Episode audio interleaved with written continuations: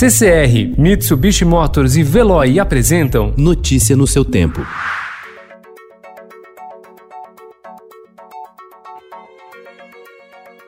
Olá, seja bem-vindo. Hoje é segunda-feira, 4 de maio de 2020. Eu sou Gustavo Toledo, ao meu lado, Alessandra Romano. E estes são os principais destaques do jornal Estado de São Paulo.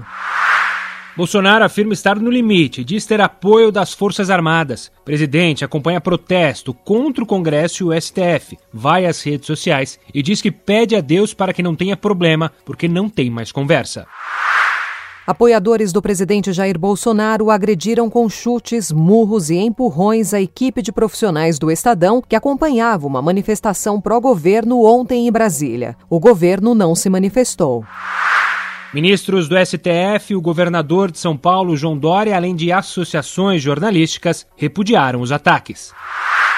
Em depoimento na Superintendência da Polícia Federal em Curitiba, no sábado, o ex-ministro da Justiça e da Segurança Pública, Sérgio Moro, citou nomes de outros ministros que participaram de reuniões com ele, Bolsonaro, como eventuais testemunhas de falas do presidente. Bebês que vieram ao mundo desde que começou o isolamento social não têm direito à visita de avós, tios e primos. Cresce a pressão para o governo gastar mais.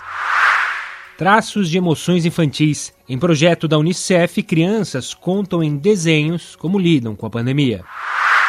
Revisitando Brian Eno, o mestre da música ambiente. Notícia no seu tempo. Oferecimento CCR e Mitsubishi Motors. Apoio Veloy. Fique em casa. Passe sem filas com o Veloy depois.